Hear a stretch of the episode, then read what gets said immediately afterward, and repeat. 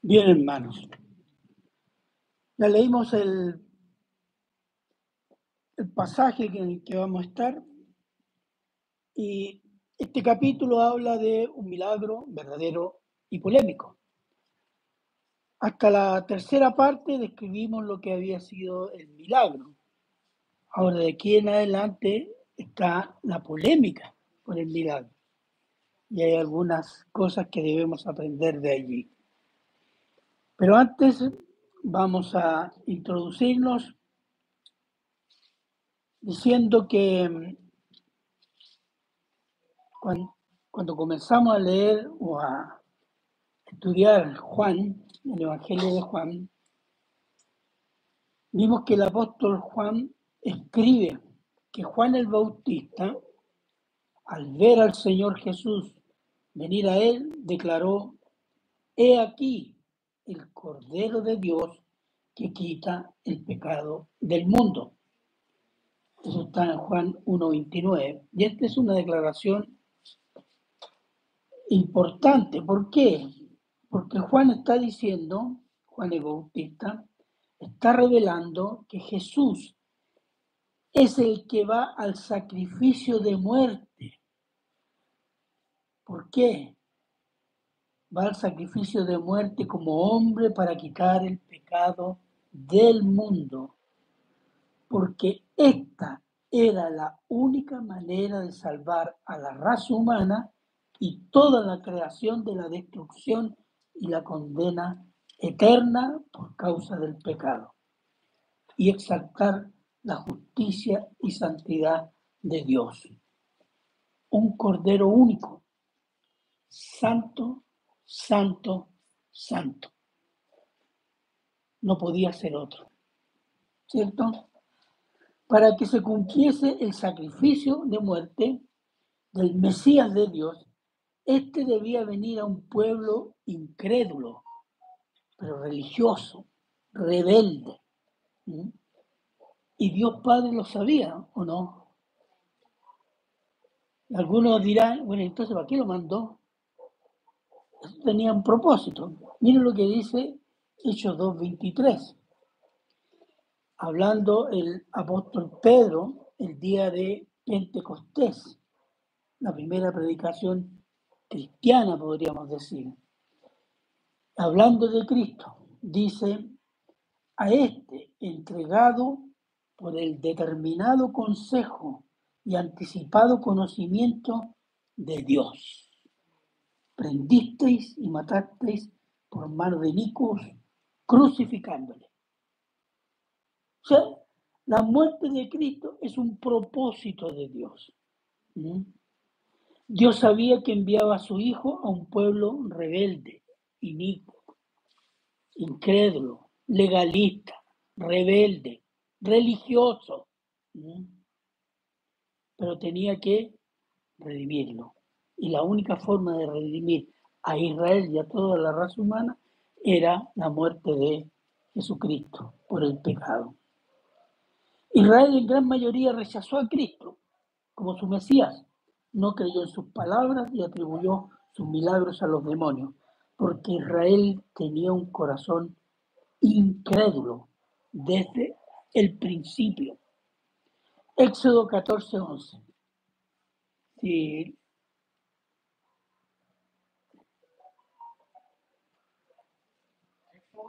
Si 14-11.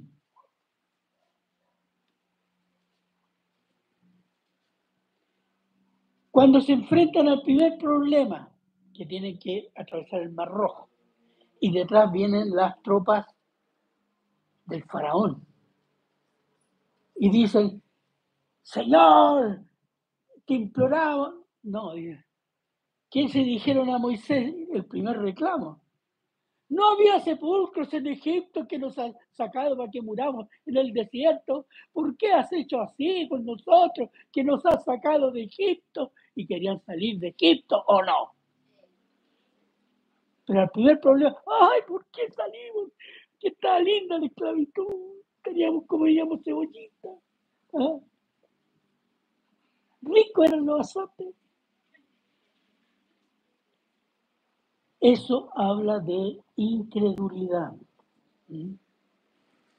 De modo que Israel es pueblo de Dios por la gracia de Dios, hermanos, y no por los méritos de Israel. Absolutamente. Ahora, a cada paso, cuando el Señor Jesús vino a Israel, a cada paso, en cada predicación y en cada milagro, el Señor Jesús pone en luz el pecado de Israel y afirma y confirma a los que creen y van a creer en Él como el Mesías prometido a Israel. El ciego de nacimiento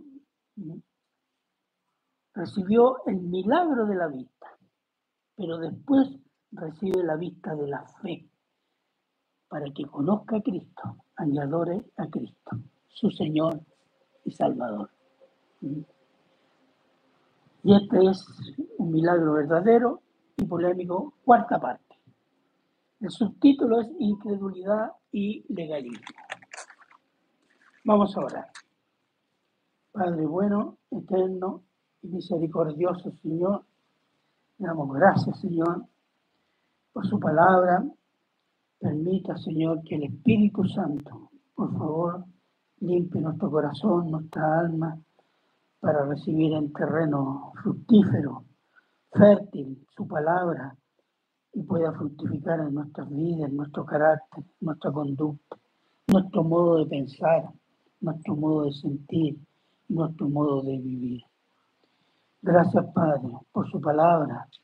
Bendígame a mí también con su gracia, Señor, para ser fiel en la exposición de su palabra.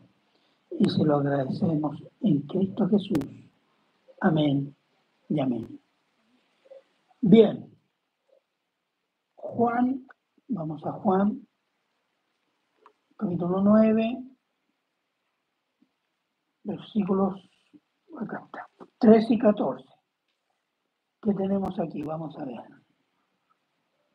Dice, llevaron ante los fariseos al que había sido ciego, y era día de reposo cuando Jesús había hecho el lodo y le había abierto los ojos.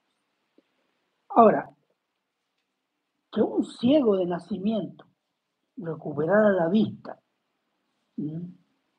por un milagro hecho en el día de reposo por mano de un tal Jesús era la noticia del día, ¿o no? Al otro día los vecinos y amigos y seguidores y los que lo conocían los que no lo conocían lo pescaron y lo llevaron ante los fariseos. ¿Por qué? porque la gente buscaba explicaciones de cómo puede ser, qué sucedió, ante quién los tenían que llevar. Los religiosos, los que conocían la ley, para que les explicara qué estaba sucediendo y quién era ese tal Jesús y cómo podía hacer esto. ¿Estamos seguros que tenía la vista? ¿O era ciego? A lo mejor es mentira. ¿No? ¿A usted no, se le habrían venido esas preguntas? A todos, ¿cierto? Y lo llevaron, por tanto, para que se aclararan las cosas. El versículo 15, fíjese, los fariseos, que son guardianes de la doctrina y de la aplicación de la ley, interrogaron al ex ciego, porque ya no era ciego, ¿no? Que explique cómo había recibido la vista. Explica, ¿eh? a lo mejor nosotros vio una luz, sintió algo, un tiritón, eh, vio una luz extrema y se fue por los cielos. Aleluya. No. no. Dice, me puso lo de los ojos, me lavé y veo. Muy simple. Sencillito. Y la simplicidad con que explica, muestra que el Señor realiza sus milagros con simplicidad, porque tiene ese poder para hacer milagros. Como dije la otra vez, Él no necesita un teatro lleno de música. Él lo hacía en la calle, gente que lo veía, gente que ni lo conocía. le daba la vista, lo sanaba, etc. ¿Mm? ¿Por qué? Porque él tenía ese poder. ¿Mm? Entonces, pero hay un detalle. El acto, y aquí lo encontré, el acto de hacer lodo con la saliva era de uso común en ese tiempo. ¿Por qué? Porque se consideraba que la saliva tenía propiedades curativas. Entonces, hacer lodo con saliva en el día de reposo, además era trabajo. Por tanto, violación del día de reposo. Y quien violaba el día de reposo era un pecador. Y eso fue lo que dijeron los fariseos, ¿no? Veamos el versículo 16. Versículo 16. Veamos la primera parte. Entonces, algunos de los fariseos decían, este hombre no procede de Dios porque no guarda el día de reposo. Porque hizo un milagro el día de reposo. Sí, pero el día de reposo según los fariseos. Y escriban los cuales habían agregado mandamientos al día de reposo. Vamos a examinar qué dijo Dios respecto al día de reposo. Vamos a ver primero Éxodo 16, 23 al 25. Éxodo 16, del 23 al 25.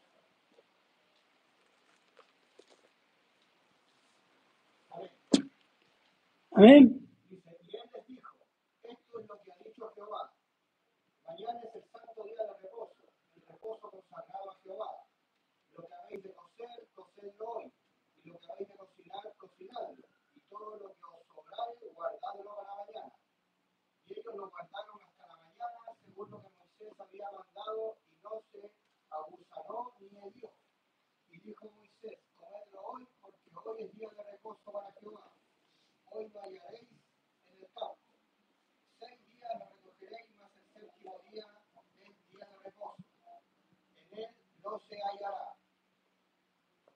Ahí no, ahí no vale. Déjelo ahí no. Miren, fíjese que esto fue en el desierto. El maná. Está hablando del maná. Que todas las mañanas descendía, los judíos lo tomaban, comían para el día, etcétera, y todas las mañanas. Pero para el día de reposo tenían que dejar una parte para el día siguiente. ¿Por qué? Fíjese las palabras que usan. ¿Mm? Versículo 23. Mañana es el santo día de reposo. Reposo consagrado a quién? A Jehová. Día de culto. Día de adoración. Día de pensar en la obra de Dios. ¿Mm? No afanarse por el eh, qué vamos a comer, y hay que hacer el aseo. no, dedicar más tiempo a eso. Sobre todo las hermanas. Dedicar tiempo. Entonces le hace un mandato bien preciso. Preparen la comida para mañana, que no les va a faltar, porque mañana es un día consagrado a Jehová, que significa día de culto. Veamos otro versículo. Dice seis días y el séptimo día. ¿Cuál es el séptimo día? Aquí decimos el domingo, no, el sábado. El sábado, el séptimo día. Éxodo 28.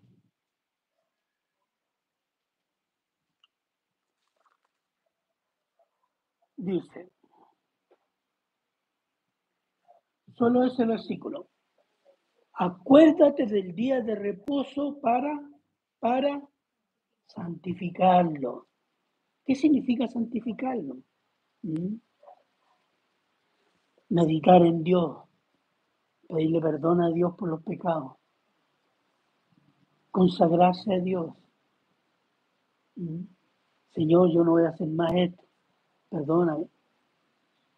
¿Y quién les da la ley? Después en Éxodo 31, 13 al 17.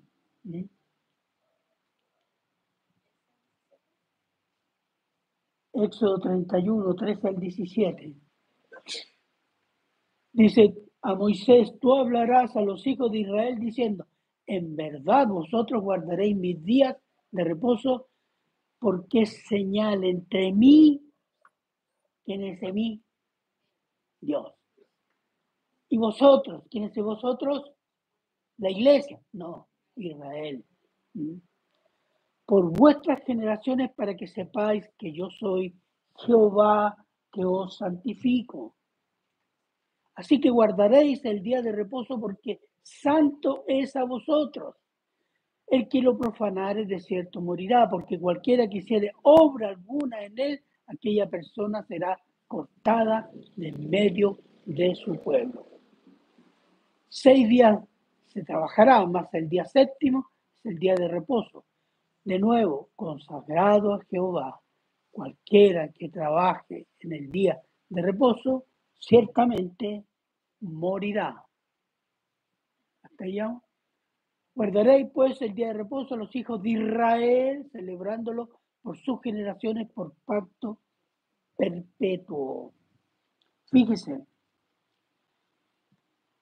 entendamos lo que era el día de reposo para el judío era un día libre del trabajo habitual. ¿Mm? El trabajo habitual para vivir. Que no era como ahora que se levanta a las 8, toma un cafecito. Allá se levantaban de amanecía. ¿Mm? Sea para ir al campo, comercio, para llevar los alimentos a, los animales, ¿Mm? Ir a pastorear las ovejas al campo eso se hacía de madrugada. Entonces, eso era un día de trabajo, trabajo normal. Dejar los alimentos preparados para el día siguiente, el día de reposo. Pero la pregunta es, ¿qué si había algún enfermo en casa? ¿Era trabajo atenderlo?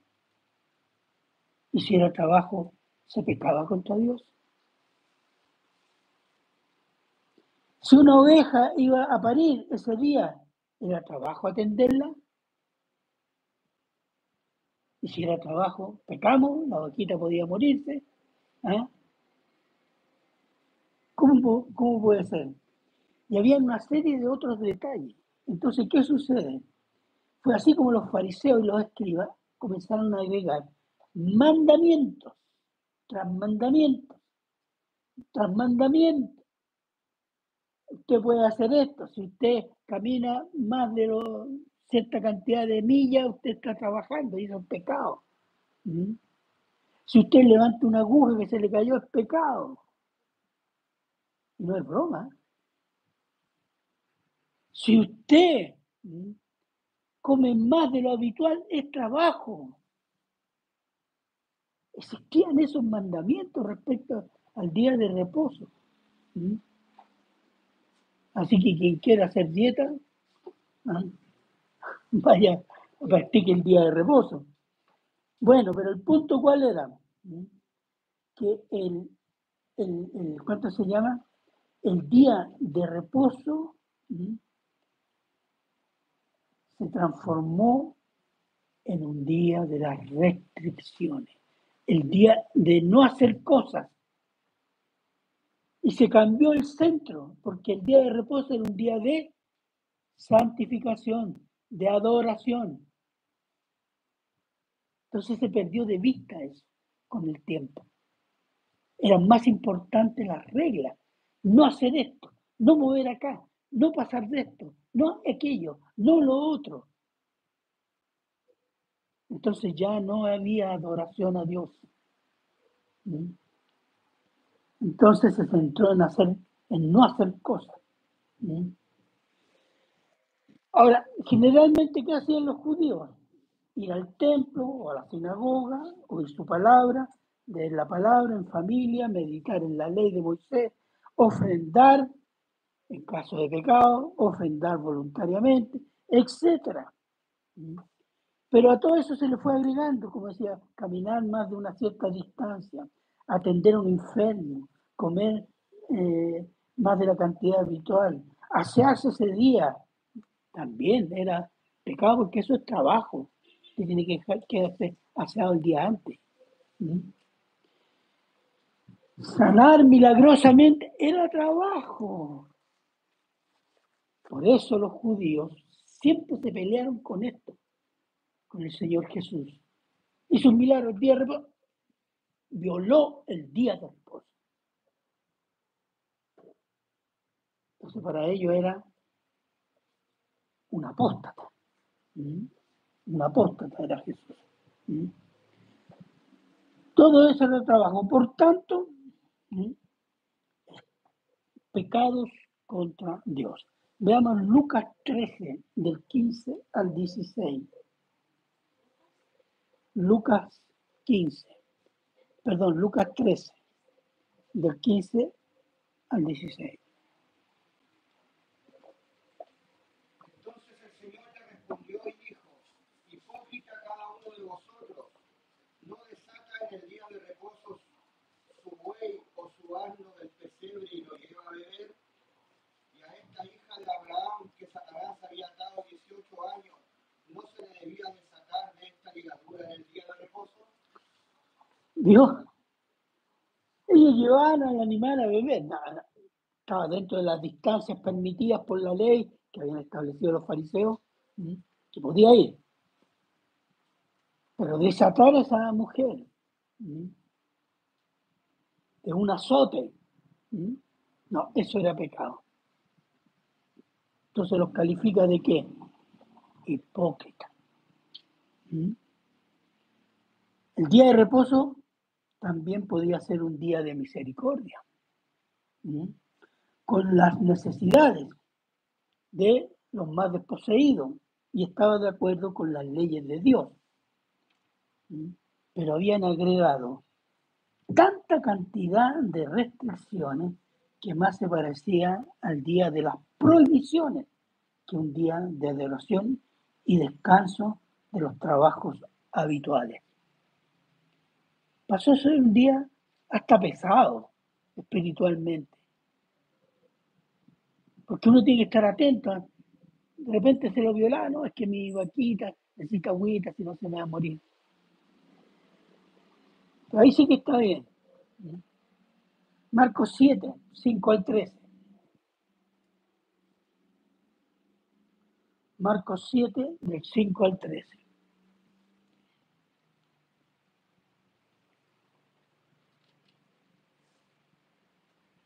Dice, le preguntaron pues los fariseos y los escribas, ¿por qué tus discípulos no andan conforme a la tradición de los ancianos? ¿Mm? A las tradiciones apostólicas, dicen algunos, sino que comen pan con manos inmundas.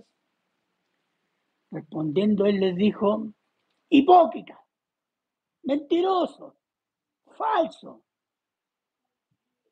Ahora, si uno le dice a alguien esto, un cristiano, oh, hermano, usted no tiene amor.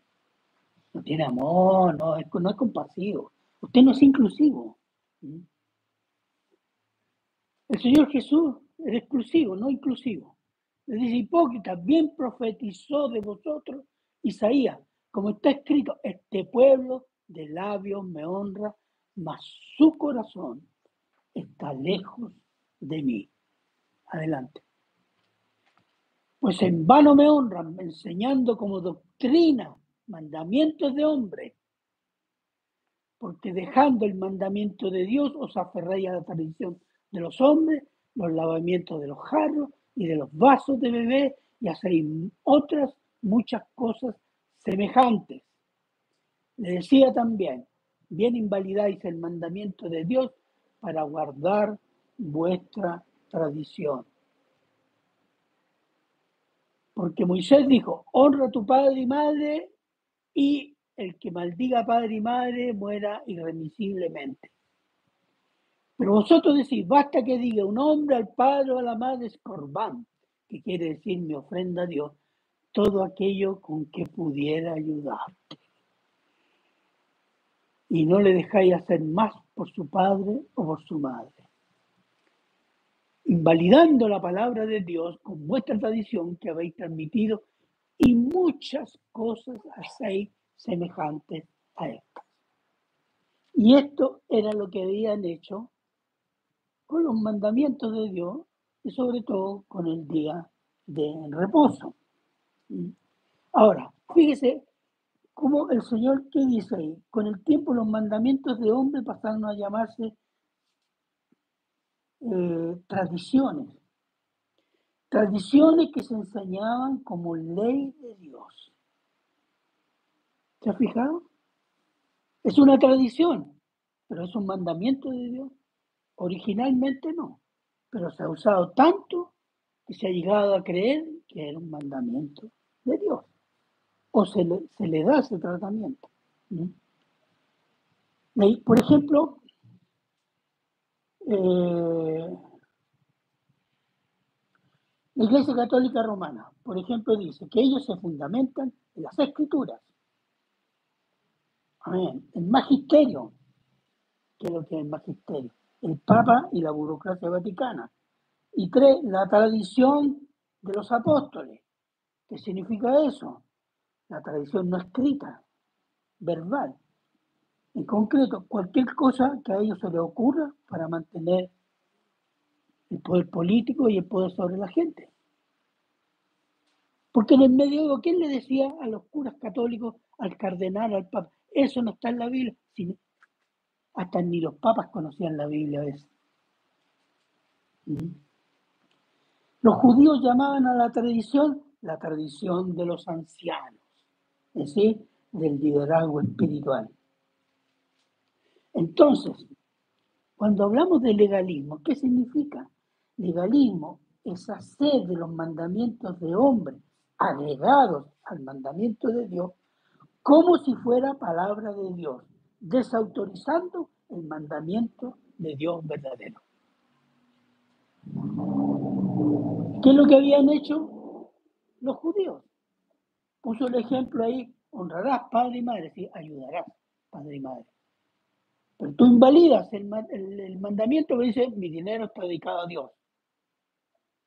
Entonces invalida por un deseo de hombre, por un mandamiento de hombre. ¿Cuál es? Ambición. ¿Mm? Avaricia. Y desautoriza el mandamiento de Dios. ¿Hoy día hay legalismo? ¿Sí o no? Sí. Dígalo con ánimo. Sí hay legalismo. Hay un legalismo inmenso. Y a veces no nos damos cuenta la, brutalidad de este legalismo que existe hoy y es una declaración de la Iglesia Católica Romana que dice, solo dentro de la Iglesia Católica Romana hay salvación, fuera de la Iglesia Católica Romana no hay salvación. Este es un mandamiento de hombre que destruye la escritura que revela que revela la escritura que solo por creer en Cristo somos salvos para vida eterna. Hechos 4, 11, 12.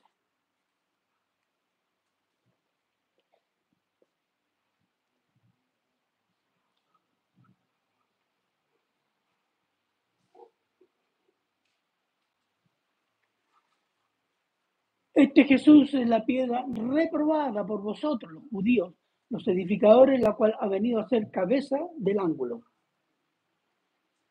En ningún otro hay salvación, porque no hay otro nombre bajo el cielo dado a los hombres en que podamos ser salvos. En ningún otro ni en ninguna otra cosa. La iglesia nos salva. En ninguna parte del Nuevo Testamento se enseña que la iglesia salva. La iglesia es columna y baluarte de la verdad, pero no es la verdad, porque la verdad es Cristo. Hay una diferencia, ¿cierto? ¿Mm? Ahora, fíjese que cuando usted discute con un católico romano, ¿Mm? ellos leen iglesia, ellos entienden iglesia católica romana. En serio, no es broma. Ellos tienen un lavado de cerebro y un lavado del corazón muy intenso. Que a nosotros nos costó salir, los que fuimos católicos o no. Entonces cuando leen, y, y, Jesús dijo, yo edificaré mi iglesia, ve, ahí está, la iglesia católica romana. Usted discute con un católico y se lo va a decir en serio y cree. Y si usted le muestra otras cosas y dice, no, no así, no, no ve. Eso se llama lavado de cerebro, hermanos.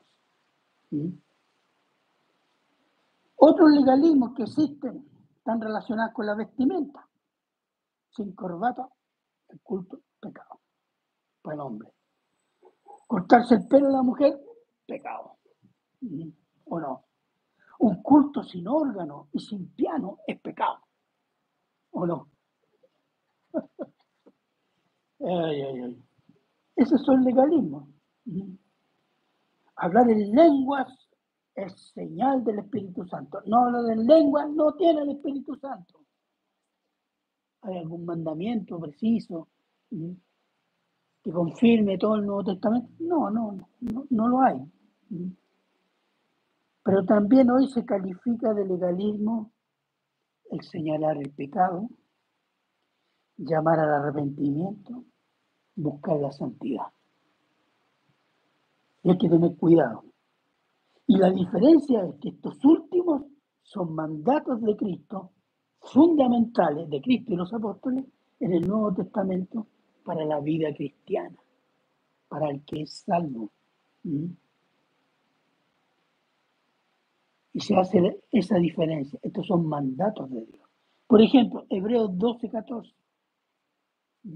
Brevemente, vamos a ver tres versículos rápidamente.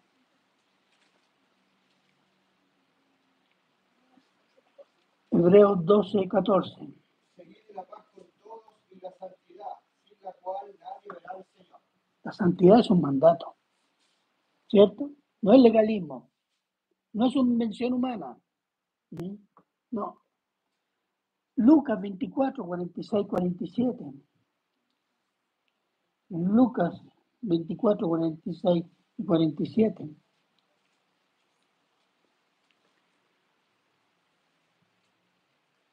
Y les dijo el Señor Jesús resucitado a los discípulos, así está escrito y así fue necesario que el Cristo padeciese y resucitase de los muertos al tercer día y que se predicase en su nombre el arrepentimiento, metanoia, el cambio de conducta, de vida, de corazón, y el perdón de pecado en todas las naciones, comenzando desde Jerusalén. Veamos otro versículo, 1 Corintios 5, 1, 2.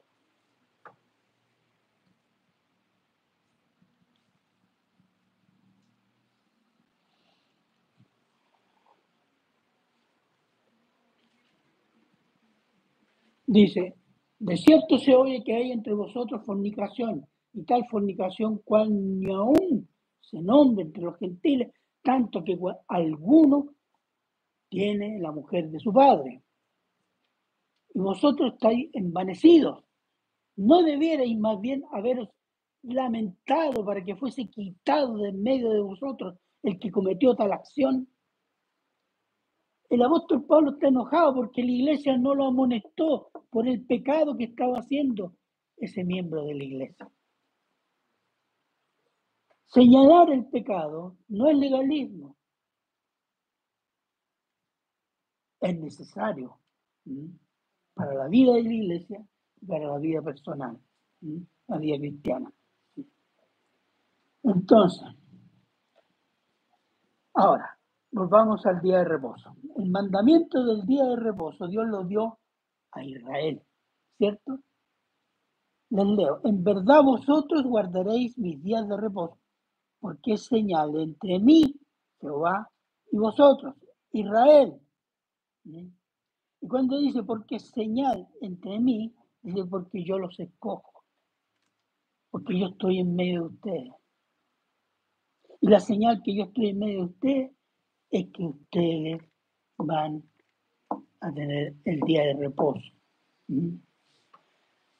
Por vuestras generaciones, propósito, para que sepáis, sepáis, conozcáis, entendáis que yo soy Jehová, que os santifico. Para eso era el día de reposo, día de culto, de adoración, para el conocimiento de Dios, para que Dios se revelara a Israel. Y Dios, Israel, deseara conocer y santificarse para ser como ese Dios.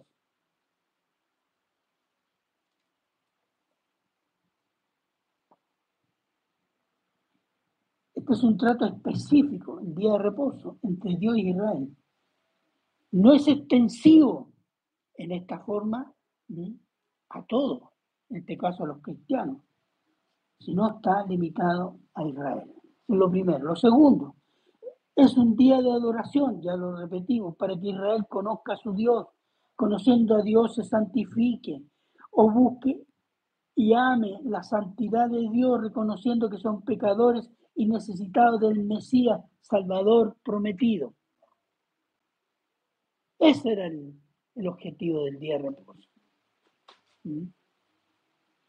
Un propósito espiritual, un propósito relacional Dios relacionándose con su pueblo y su pueblo conociendo su Dios.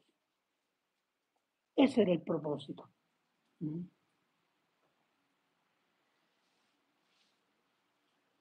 Ahora, ¿por qué no es extensivo a la iglesia?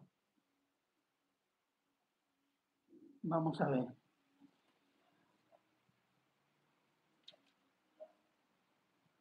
Este es el propósito del día de reposo dado a Dios Israel y por ello la iglesia de Cristo no tiene un mandato a tener el sábado como día de reposo. Entonces, ¿cómo se santifica la iglesia? Colosenses 2, 13 al 17. Colosenses 2, 13 al 17. Colosenses 2, 13 al 17.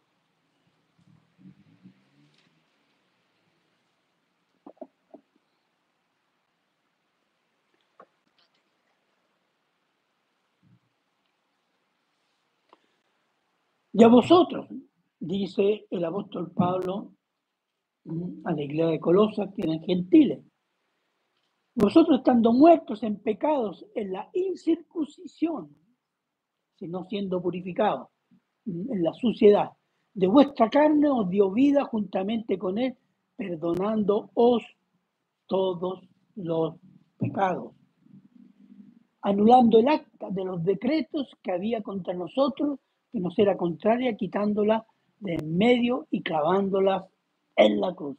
La acusación que había sobre nosotros, pecadores condenados por Cristo, esta acta ya está pagada, ya no sirve, estamos listos. Despojando a los principados y a las potestades, los exhibió públicamente, triunfando sobre ellos, ¿dónde? En la cruz. Por tanto, nadie nos juzgue en comida, en bebida o en cuanto a días de fiesta, lunas nuevas o días de reposo, todo lo cual es sombra de lo que ha de venir, pero el cuerpo es de Cristo. Esta es una advertencia que hace en esa carta a los Gálatas, que eran gentiles y habían aceptado las enseñanzas de los judaizantes. Está bien que crean en Cristo, fe en Cristo, pero tienen que circuncidarse, tienen que respetar el día del reposo, tienen que eh, celebrar las fiestas judías, etcétera, etcétera. Si no, no son salvos. La respuesta es esta. En Cristo son perdonados por fe nuestros pecados, quitando la condena sobre nosotros y quitando el poder del diablo y los demonios por la cruz de Cristo, de modo que fiestas, comida, días de reposo no sirven, no eran más que la sombra de lo que había de venir. Y lo que había de venir es Cristo, que es la realidad de la salvación, el perdón de pecados, la santidad y la vida eterna de Dios. Ese es el punto. ¿Mm? Y por esa fe en Cristo, el Espíritu Santo viene a vivir en el creyente, que es una diferencia del trato de Dios con Israel, porque en el Antiguo Testamento el Espíritu Santo estaba en medio del pueblo y vivía temporalmente al interior de algunos líderes de Israel. Y es por el Espíritu Santo en el creyente que somos santificados y experimentamos el conocimiento de Dios. Así que no necesitamos día de reposo. Primero de Corintios 6, del 9 al 11. Primero de Corintios 6, del 9 al 11.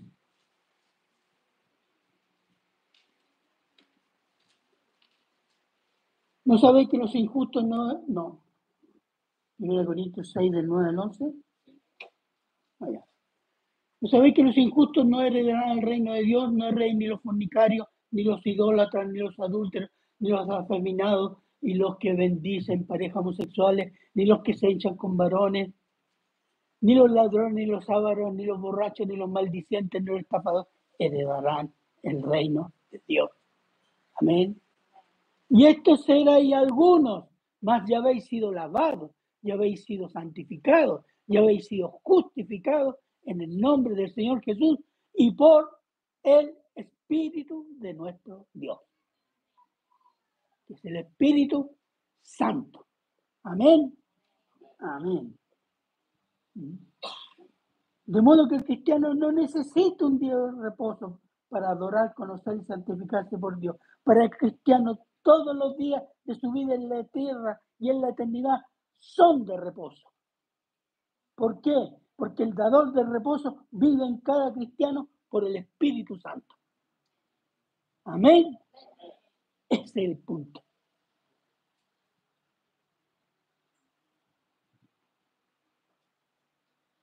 Mateo 11, 28, 30.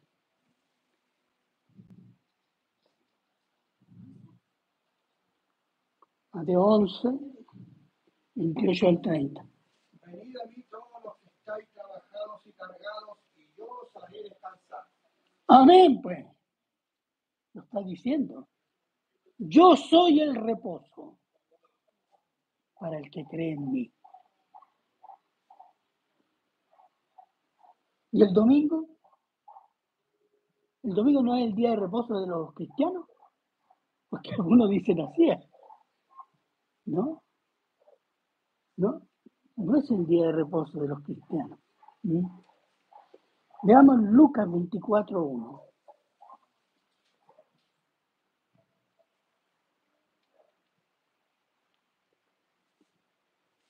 Lucas 24.1. Lucas 24.1. ¿Qué dice ahí? el primer día de la semana, muy de mañana, vinieron al sepulcro trayendo las especies aromáticas que habían preparado y algunas de las mujeres con ellas, etc. El primer día de la semana, cuando se presentan las mujeres, Cristo ya había resucitado. En los tres, en los cuatro evangelios aparece esta frase, el primer día de la semana. Incluso Juan dice, el día del Señor. Por ejemplo, veamos eh, Apocalipsis 1.10.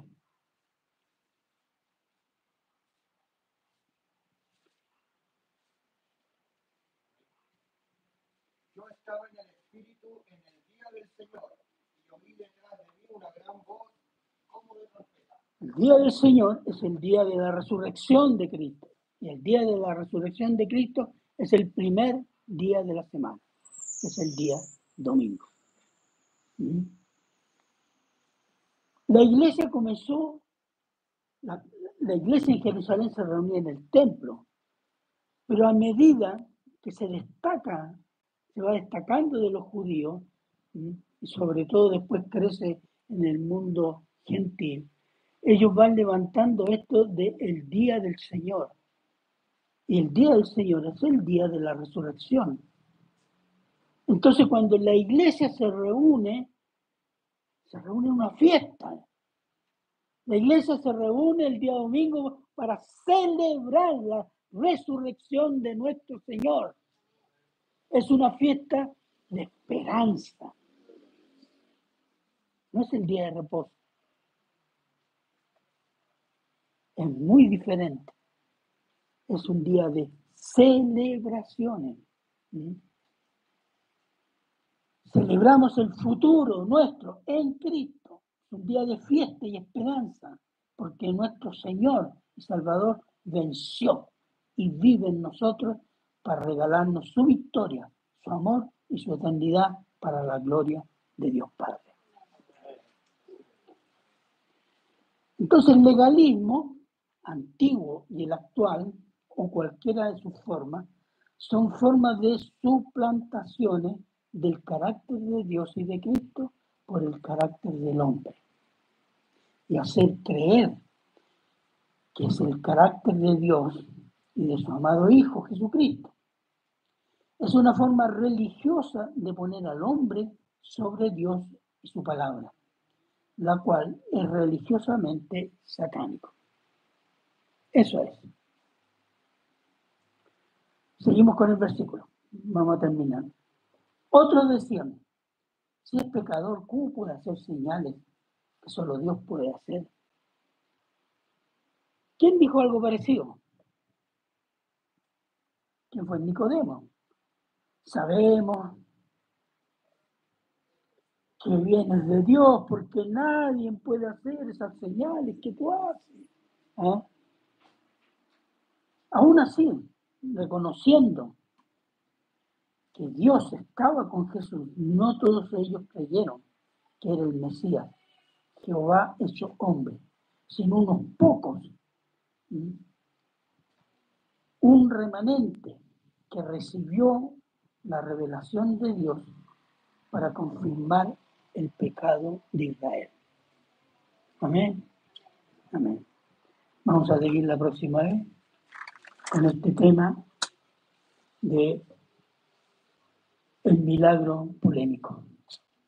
Damos gracias al Señor, Padre eterno, misericordioso Señor. Gracias Señor por su palabra. Gracias Señor por sus enseñanzas.